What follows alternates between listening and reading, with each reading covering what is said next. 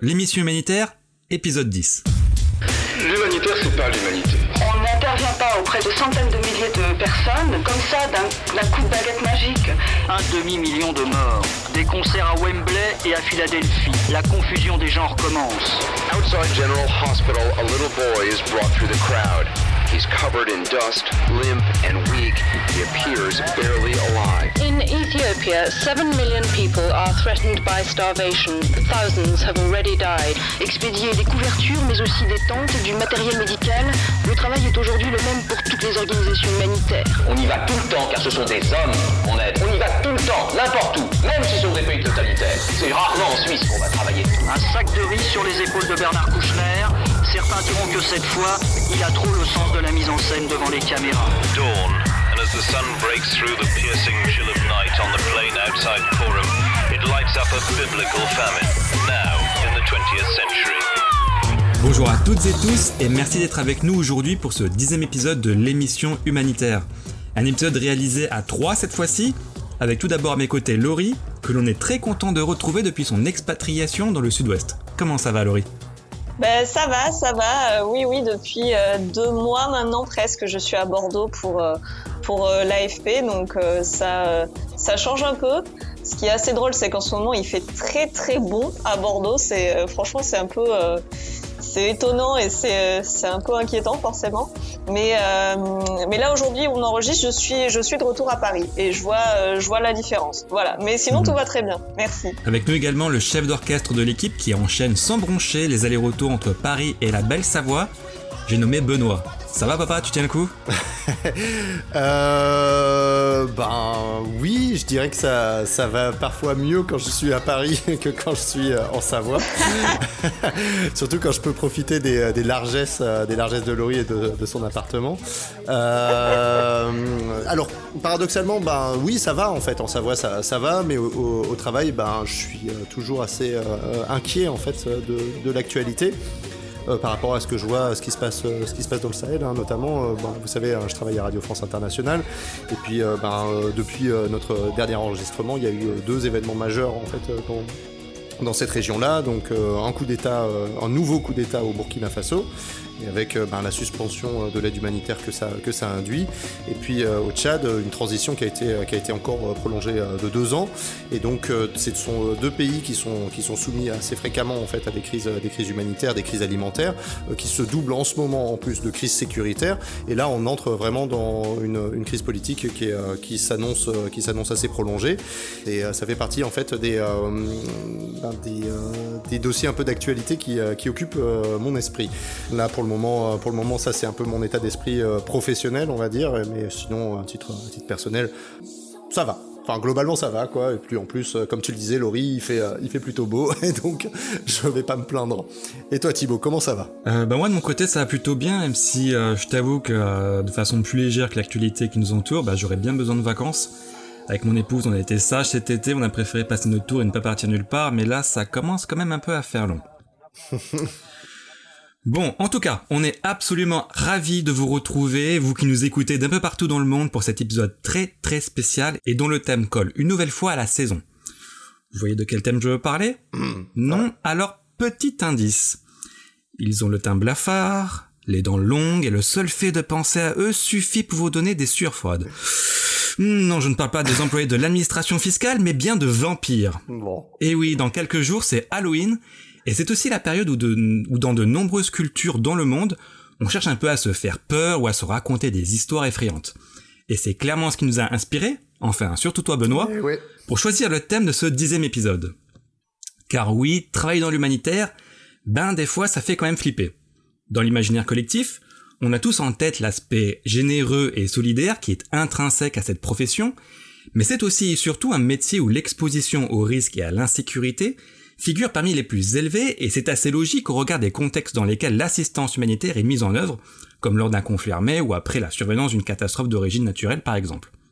Et c'est donc cet aspect anxiogène, angoissant du monde humanitaire que l'on a notamment voulu mettre en lumière avec ce nouvel épisode, mais toutefois avec une ligne rouge. Nous n'évoquons pas de situations choquantes ou d'événements traumatisants, car on aborderait dans ce cas un sujet bien plus complexe qui exige beaucoup de délicatesse et par respect et par pudeur à l'égard de nos collègues et nos amis humanitaires, nous nous en tiendrons donc uniquement aux frayeurs que l'on peut être amené à vivre de manière occasionnelle dans ce secteur et comment on est amené à la gérer. Alors ben, pour commencer cette émission Thibaut, tu as euh, deux anecdotes qui pourraient nous faire transpirer. Oui, et à commencer par celle de Carolina. Au moment où elle nous raconte son histoire, elle est dans le village de Moba en République démocratique du Congo pour sa première mission en tant qu'admin. C'est d'ailleurs à elle que revient le rôle d'aller régulièrement chercher de l'argent dans une autre ville, à Lubumbashi, et pour s'y rendre, elle doit toujours prendre l'avion. Un jour, elle fait donc la liaison Moba-Lubumbashi sans encombre, mais c'est au retour que tout se complique. À l'approche de Moba, euh, donc l'avion commence à descendre, euh, à descendre. Il sort ses freins d'atterrissage et en arrivant aux abords de la piste, on sent effectivement que l'avion rebondit plusieurs fois sur la piste de manière assez forte et surtout, je vois l'hôtesse de l'air qui n'arrêtait pas de faire un signe de croix et de et de prier, etc. Et là, je pense que j'ai eu une méga frayeur. J'ai compris très vite quand même qu'on avait perdu le contrôle de l'avion. Alors petite précision, sur les contextes humanitaires, lorsqu'il faut prendre l'avion pour faire des liaisons internes, on ne prend généralement pas les compagnies aériennes nationales qui font un peu trop parler d'elles et de leurs incidents techniques.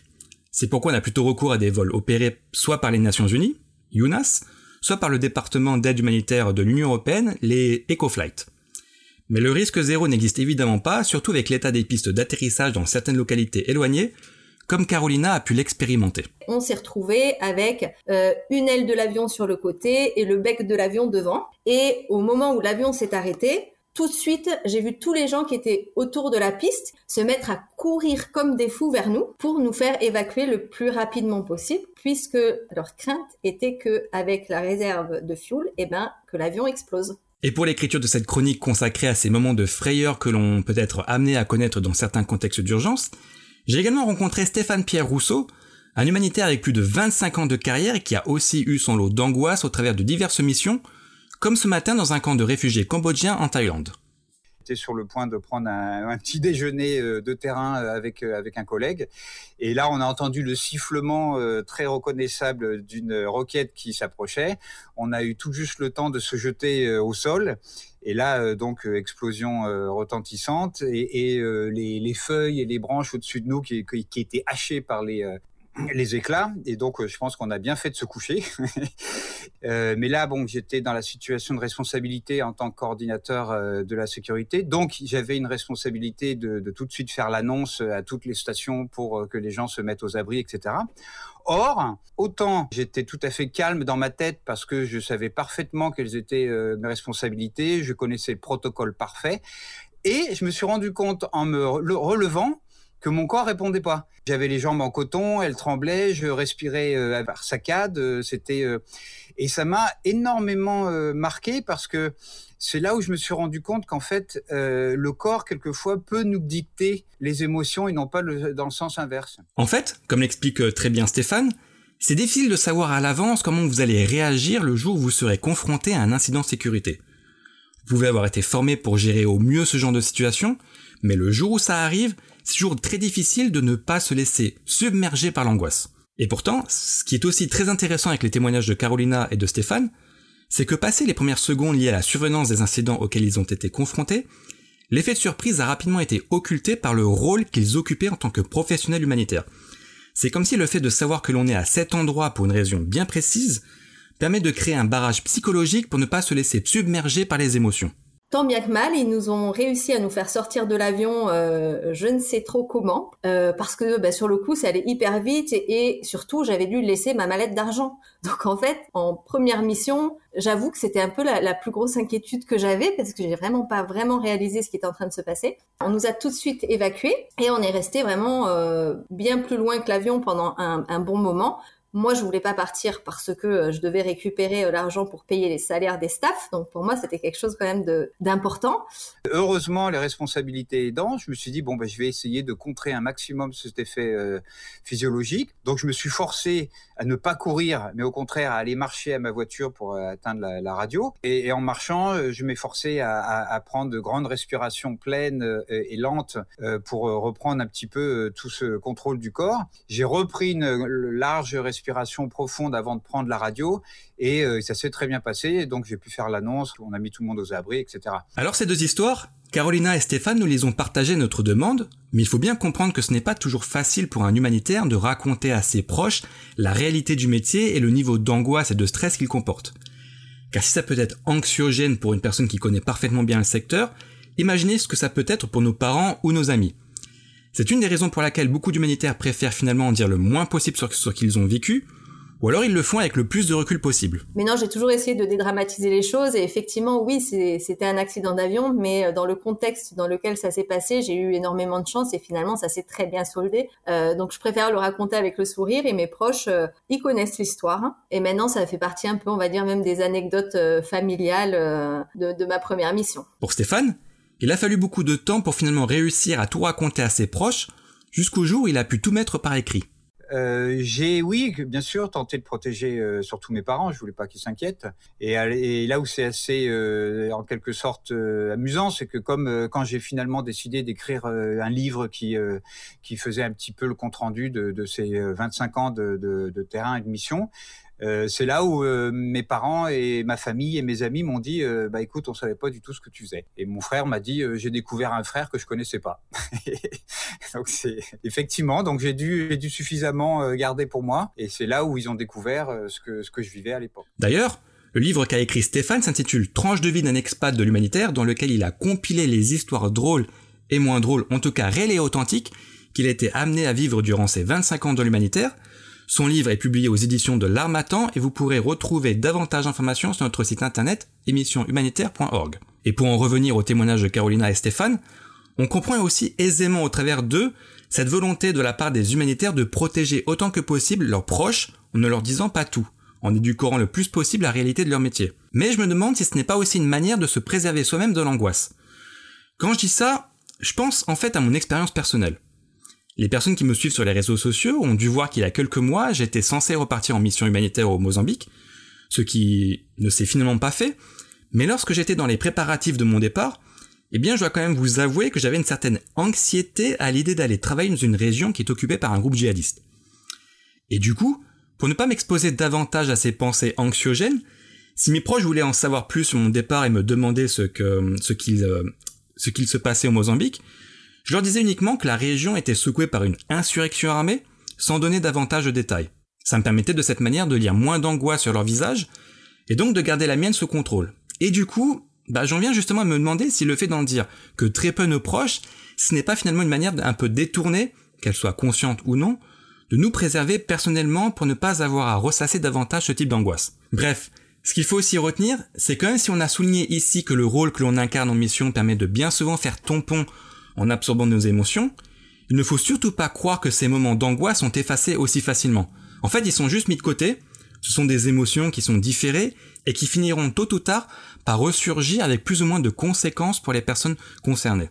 Et c'est justement pour approfondir cet aspect, et plus généralement la question de la peur dans le milieu humanitaire que tu as voulu, Benoît, avoir l'éclairage d'une psychologue associée à une organisation humanitaire. Oui, euh, c'est euh, cette psychologue, c'est Stéphanie Garcia qui travaille euh, chez Humanité et Inclusion, anciennement connue sous le nom d'Handicap International.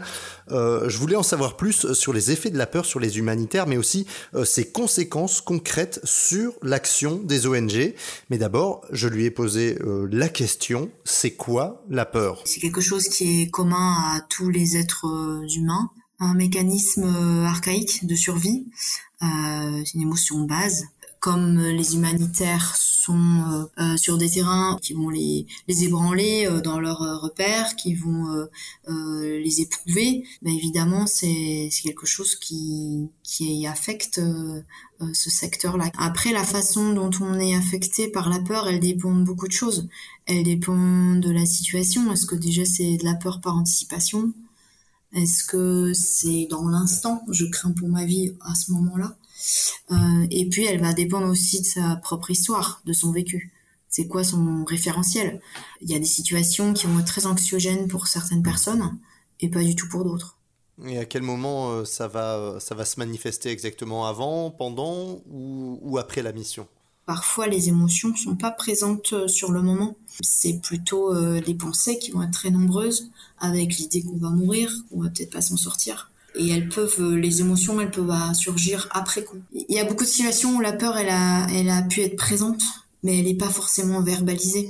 Euh, du coup, elle s'exprime euh, par des réactions dans le corps ou des comportements qui sont pas forcément des comportements toujours adaptés. Hein. On sait que euh, ça peut être d'aller d'aller se prendre une grosse cuite, ce qui va pas forcément aider au niveau psychique du tout pour pour ensuite déplacer dépasser ça.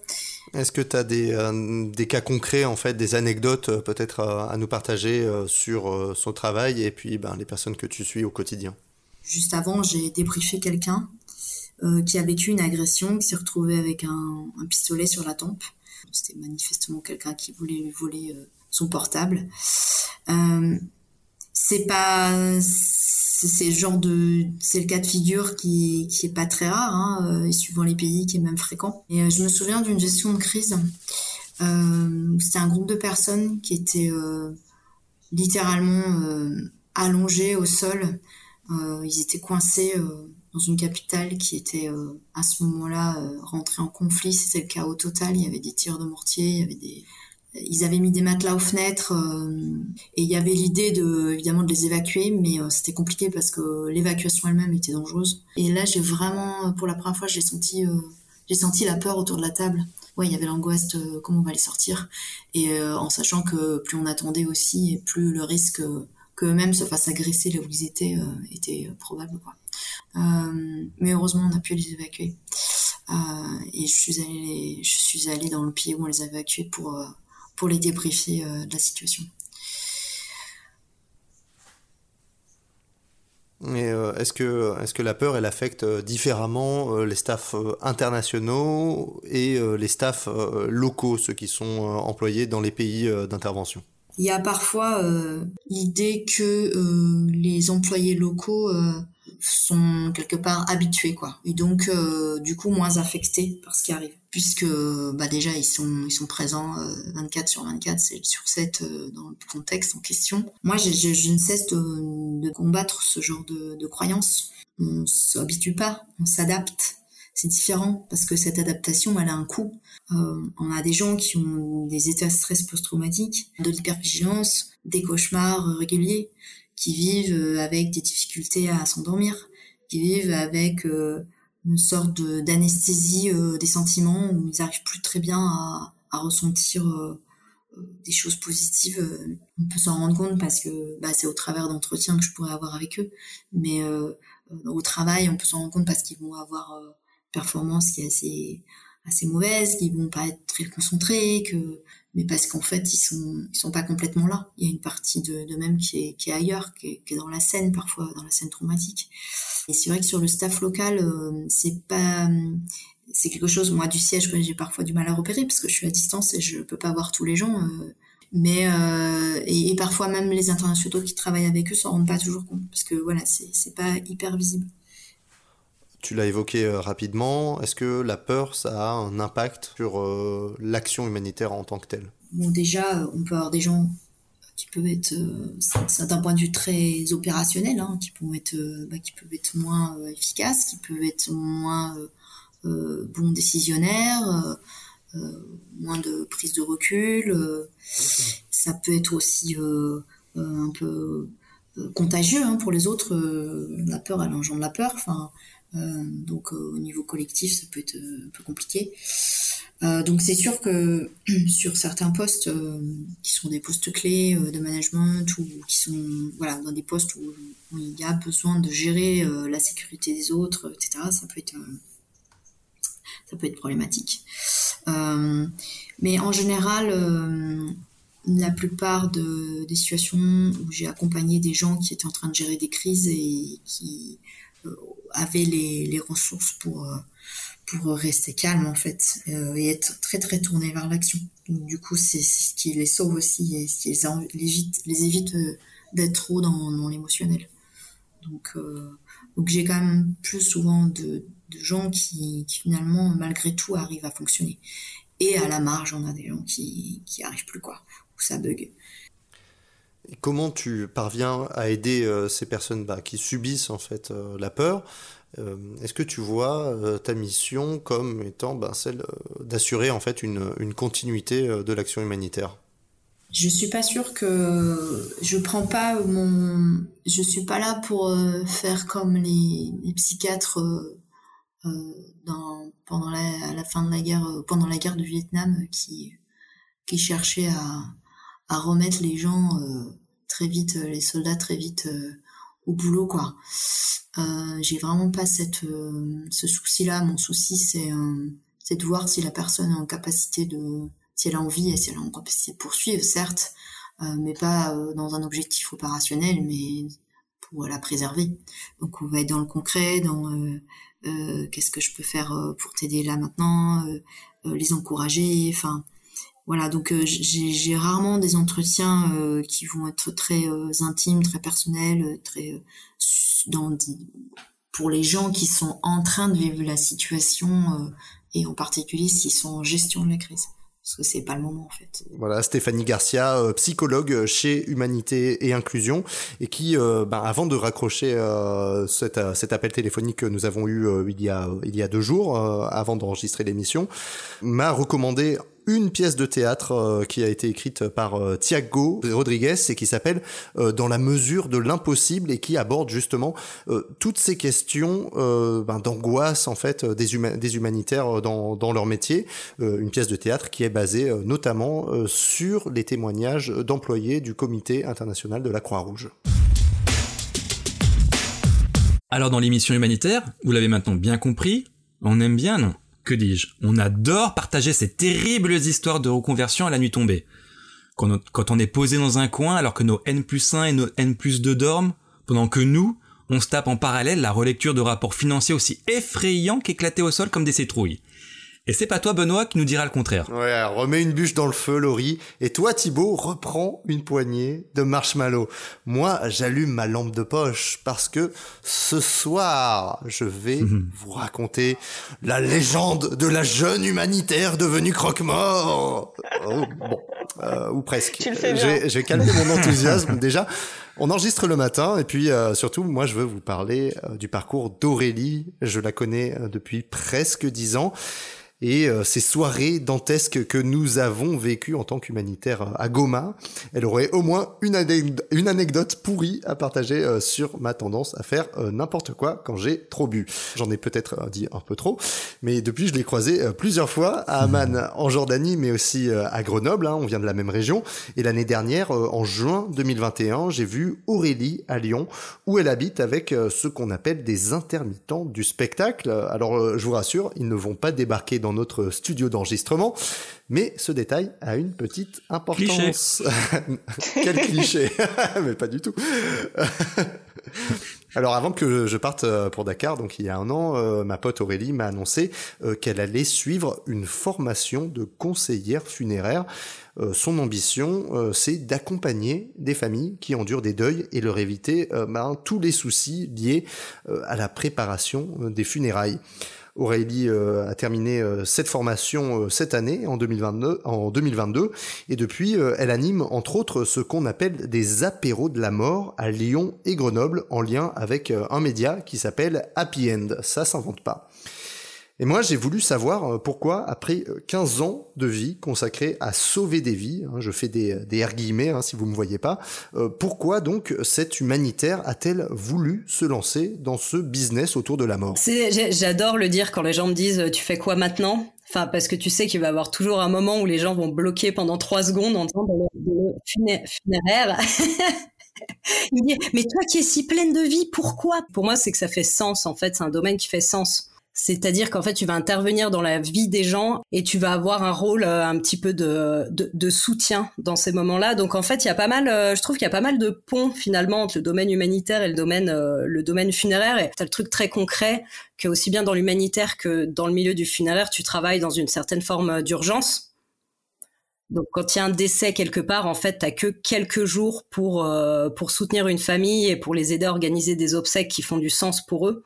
Donc c'est vraiment un laps de temps qui est très très court euh, et pendant lequel en fait tu vas jongler avec plein de choses différentes. Donc pareil, il y a beaucoup de, de logistique, de coordination de différents euh, différents types d'équipes pour pouvoir organiser euh, une cérémonie et soutenir la famille euh, jusqu'au jour des funérailles en fait.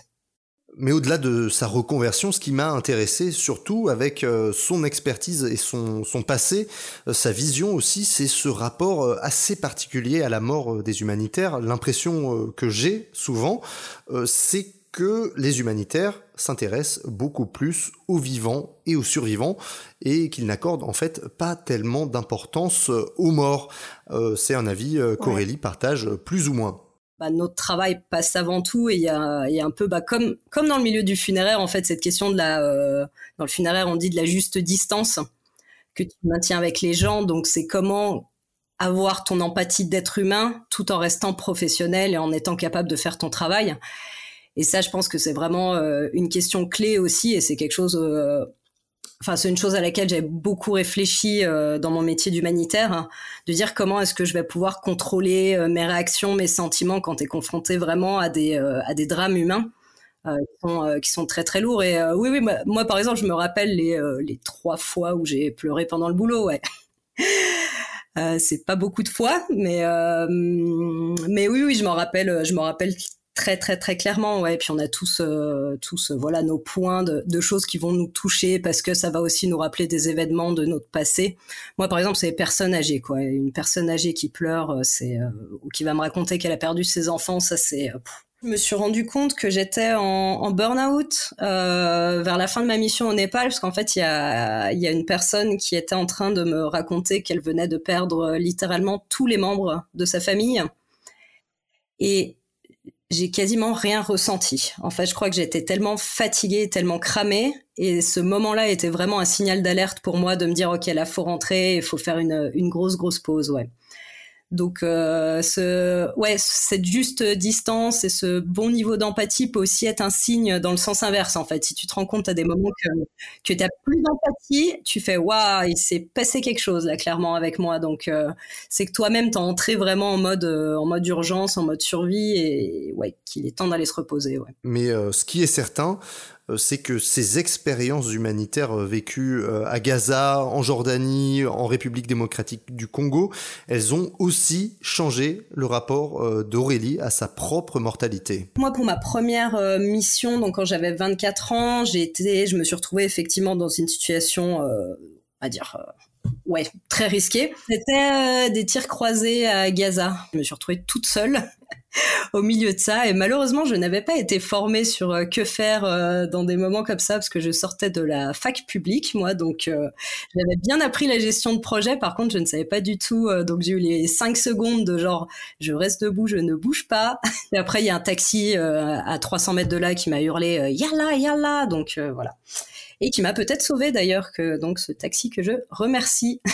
J'ai pas en fait mesuré l'impact psychologique sur le moment donc euh, sur le moment, bah voilà, j'ai continué mon boulot comme si de rien n'était. Et en fait, c'est quelque chose qui m'est revenu à la fin de la mission quand j'ai eu un peu plus le temps pour euh, pour faire un débrief avec moi-même où euh, je me suis rendu compte ben, qu'en fait, oui, j'ai, bah, ça a été quelque chose de, de, de très risqué. Donc, c'est une vraie possibilité que je puisse finalement mourir dans le cadre, dans le cadre de mon travail.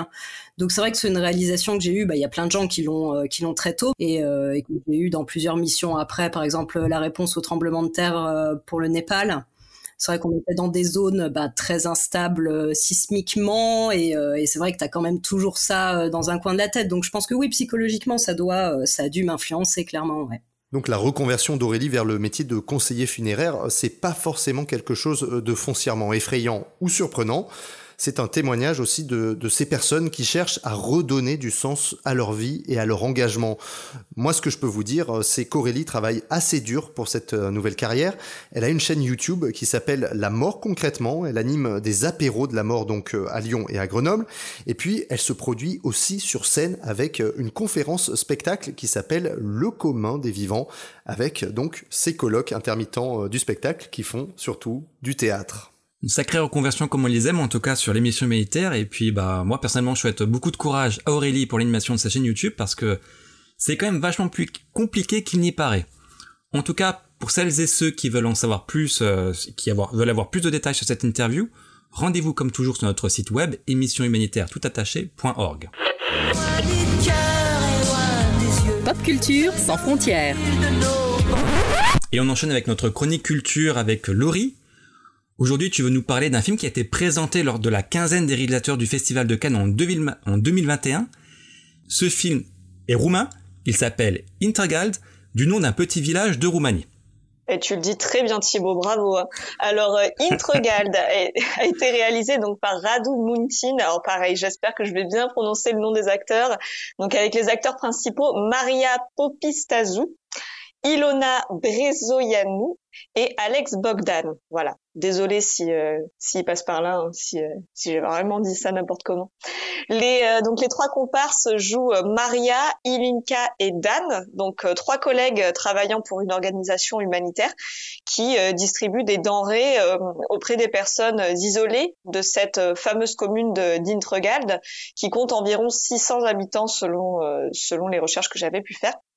Alors, avant de rentrer dans le détail, euh, j'avais cherché un peu à savoir comment, dans, quel genre en fait on pouvait mettre ce film, et euh, selon les sites euh, spécialisés autour du cinéma, donc je voyais du drame, je voyais du, du thriller. Ce qui est assez drôle aussi, c'est que l'affiche du film, elle, pourrait faire penser à un film d'horreur. Euh, on peut voir en fait une voiture dans la nuit euh, froide et humide euh, dans la forêt, euh, simplement éclairée de l'intérieur et avec les lettres euh, Introgald gravées sur la carrosserie. Donc vraiment le, ce, le, le sorte d'affiche où tu te dis ah d'accord c'est les gens qui vont se retrouver per- euh, perdus en forêt, qui vont tomber sur des zombies et tous se faire bouffer. Fii atent, ne-am împotmolit, am căzut cu mașina într-un pârâu. Bine, ce-ați făcut aici, bă? Ce faci, bă? Ești nebună, ce ai? Balon, Ce ai,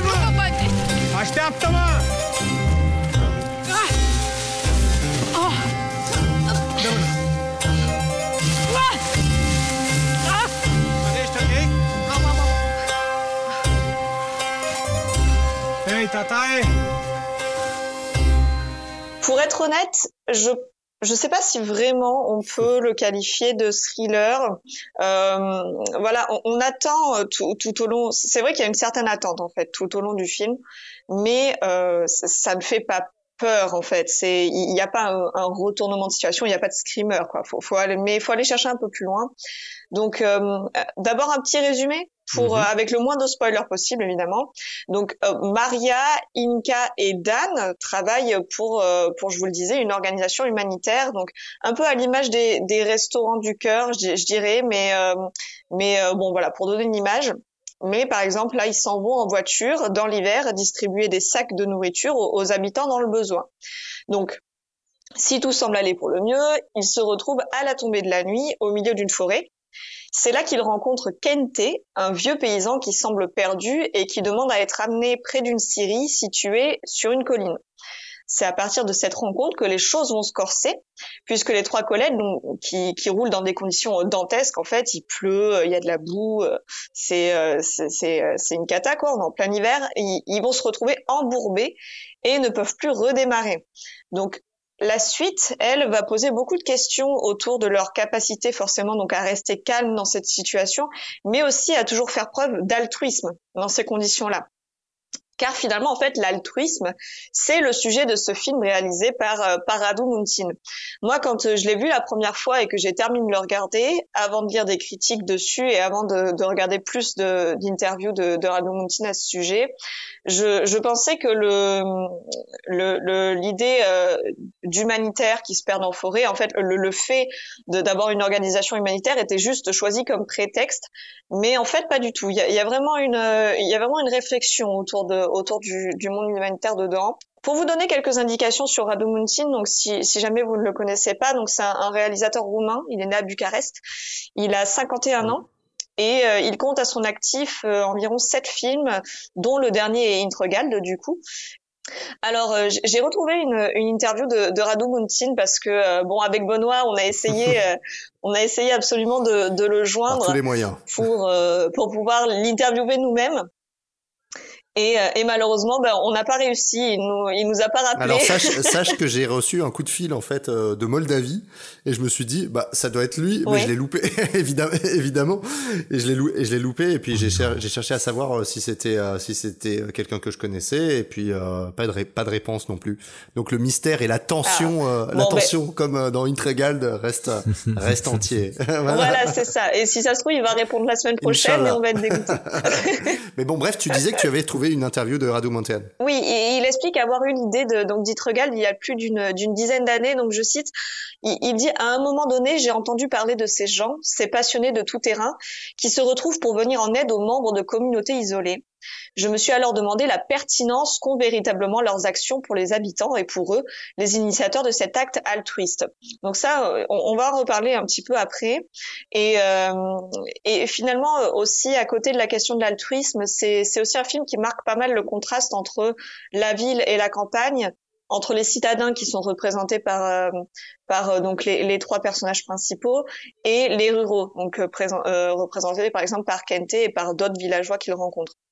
Donc, quand au début je vous parlais donc de cette impression qu'on va regarder un film d'horreur, euh, il y a beaucoup d'éléments dans le film qui, pourraient nous faire croire qu'à un moment euh, on va se retrouver avec du sang, euh, des corps, des screamers. Déjà évidemment le lieu qui n'est pas donc des plus accueillants la nuit. Hein. on est en pleine forêt, sous la pluie, une voiture qui se retrouve embourbée, voilà. Il y a personne autour, mais il y a aussi les, les, évolutions du scénario, quoi, avec des personnages qui disparaissent, qui reviennent. À un moment, donc le personnage de Dan part avec le vieil homme, et clairement, on imagine tout ce qui, qui ne va jamais revenir parce que pendant plusieurs minutes, il est absent. Ce que j'ai l'impression, en fait, euh, Laurie, c'est que le réalisateur, il travaille en fait sur euh, sur les codes, euh, en fait, de, de l'angoisse et de l'horreur. Hein. On parle, enfin, de, de ouais, d'humanitaires qui sont coincés en fait au milieu au milieu de nulle part. ça fait penser forcément à des à des slashers hein, qu'on a qu'on a déjà vu. Euh, le côté un peu un peu sombre, mais bon, finalement, en fait, euh, il y a une montée de tension, mais comme tu dis, euh, bah, on a l'impression qu'il se passe rien, quoi. C'est ça. Bah, en fait, c'est ça, parce que finalement, dans, dans les critiques que j'ai pu lire après et, et, dans justement ce que disait Radu Muntin, ben, on, on, joue sur nos préjugés, sur les thrillers, sur les films qui nous poussent à penser que ça va se terminer en bain de sang. mais en fait l'histoire est voilà est, est, tout autre comme euh, comme tu dis et d'ailleurs du coup bah, Radu Muntin l'a évoqué pour le média euh, TIFF en, en 2021. Uh, we wanted to uh, to play a little bit with all these uh, cliches, with all these conventions about uh, uh the, the, actually the prejudice of, of the of the viewer uh, who is who is used with. Nous avions envie de jouer avec tous ces clichés avec euh, les préjugés des spectateurs, les clichés des blockbusters classiques, parce que nous parlions de l'idée préconçue des personnages principaux, des locaux, euh, des personnes avec lesquelles ils interagissent. So this was the parallel that, that we intend from the, the beginning. And of course, the, uh, uh, I'm not je ne suis pas prêt à mettre des étiquettes sur mes films. Je ne pense pas que ce soit des films de genre, mais je crois que si tu veux parler de la vie, la vie est faite de beaucoup de choses drôles, de drames, de tensions. Donc vous devriez trouver cela dans un film satisfaisant.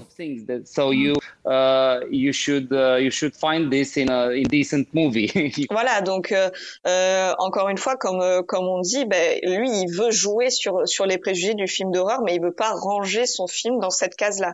Donc, encore une fois, je, je pense pas que ce soit un film grand public.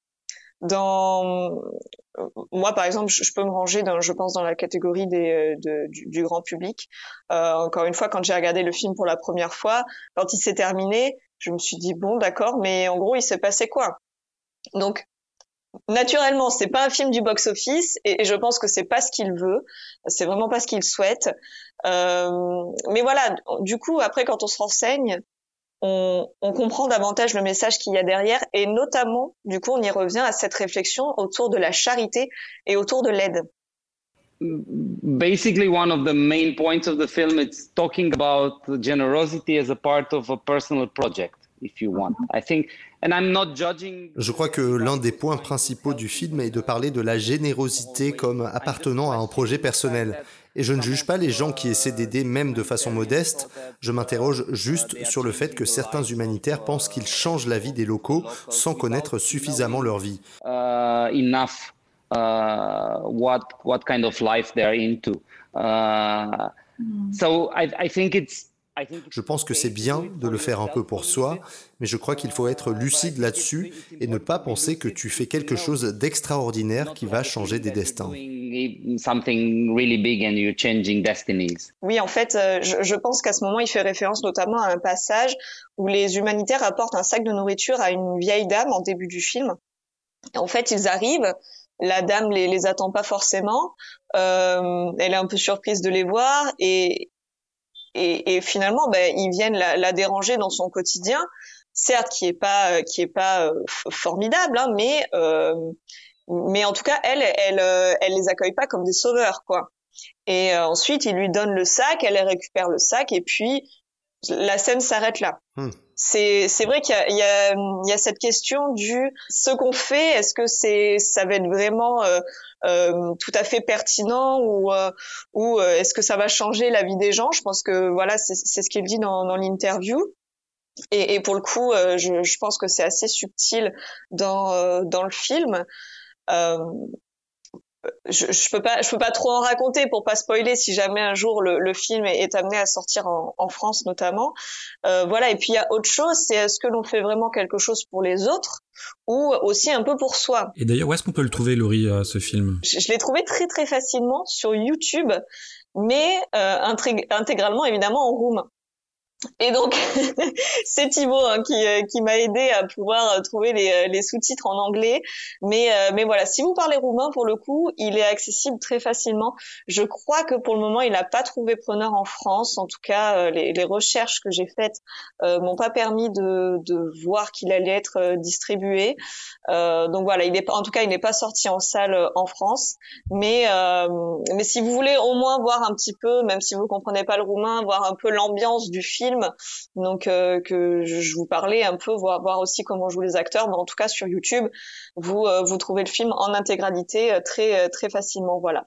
Mais donc du coup, ce film est intéressant finalement parce que pour pour finir, parce que ben justement, je, il, pose pas mal de questions autour autour du autour de ces trois de ces trois personnes qui qui œuvrent dans le monde humanitaire sur à la fois ben le le, la façon dont euh, ils peuvent se rendre compte de la pertinence de, de leurs actions, euh, à quel point ils peuvent aider les autres et, euh, et jusqu'à quel point ils peuvent le faire aussi euh, quand eux se retrouvent dans des dans des conditions difficiles. Voilà. Ouais, et c'est un film euh, qui a aussi un très très petit budget, donc peut-être que la production a fait le choix justement de ne faire que le diffuser sur YouTube.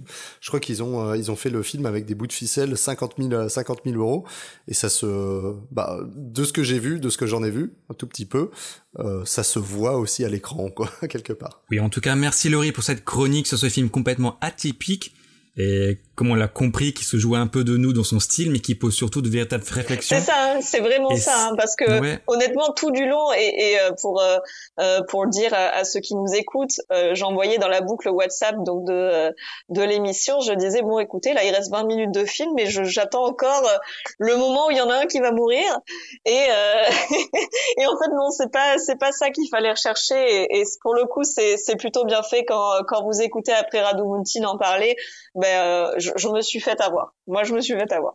Oui, c'est vraiment bien fait. C'est peut-être aussi ça tout le mérite du film, en fait, c'est d'amener ce genre de questions en dehors de le débat plutôt limité, presque confidentiel, et qu'on ne trouve que sur certains médias plus spécialisés, en, tout, tout simplement. Ouais. C'est ça. C'est maintenant la fin de, de cette émission, euh, de cet épisode 10. Euh, merci Laurie, merci Benoît euh, pour avoir pour m'avoir accompagné tout au long de, de, cet épisode. Épisode difficile à produire parce que finalement on s'est rendu compte qu'il y avait peu de gens qui étaient assez partants pour pour nous parler euh, sur sur les sujets qu'on a euh, qu'on a abordés en fait tout au long tout au long de l'émission. Euh, je sais que quand j'ai abordé le sujet sur un des un des principaux des principaux groupes Facebook d'humanitaires en ligne ça a été. Euh... Je m'attendais en fait à ce que plus de gens réagissent, hein, tout court. Oui, totalement. Ouais, moi aussi, euh, dans, mes, dans ma recherche de témoignages, j'ai fait face aussi à beaucoup de, de, de second degré ou euh, de premier degré, mais dans, dans, le très mauvais sens. En fait, c'est vrai qu'il y a peut-être beaucoup de, de, pudeur ou de, de tabou sur cette question de la gestion de l'angoisse, de l'anxiété euh, pour les humanitaires sur le terrain, en fait. Avant de terminer euh, cette émission, où est-ce que où est-ce qu'on peut vous retrouver? Laurie, je commence par toi. Euh, ben, si vous passez par Bordeaux, euh, déjà euh, jusqu'en février, vous pouvez me retrouver là-bas. Mais sinon, vous pouvez me retrouver sur, sur Twitter, donc Laurie Verrier. Et, et voilà. Benoît, tu es présent également sur les médias. Où est-ce qu'on peut te retrouver? Euh, ouf, je suis très présent dans, à l'entrepôt du bricolage de, de Pont de Beauvoisin en Savoie, si vous voulez tout savoir. Donc le, la petite ville à, à, côté, à côté de chez moi. Euh, oui, aussi ben, sur, sur Radio France Internationale, euh, plus ou moins, plus ou moins à l'antenne. Euh, sur Twitter, évidemment, sur mon handle at article 15 où je parle beaucoup, beaucoup de République démocratique du Congo, hein, comme, comme vous l'avez vu, et puis aussi ben, de, ces crises, de ces crises au Sahel euh, que j'ai évoquées, euh, j'ai évoqué au début et qui me, ben, moi, me posent beaucoup de questions euh, sur, sur la continuité de l'action humanitaire dans ces pays, en tout cas.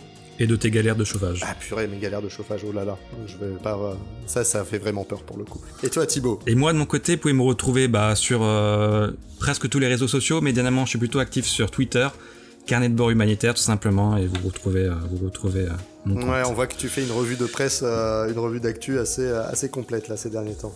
Euh, c'est pas mal à suivre. Ouais, je, je, me suis lancé dans la rédaction de, de thread, comme on dit, de, de fil Twitter euh, un peu plus complet. voilà. Eh bien merci et à bientôt pour le prochain épisode. À bientôt. À plus. Prenez bien soin de vous. Ciao. Ciao ciao. Allez, ciao. à plus.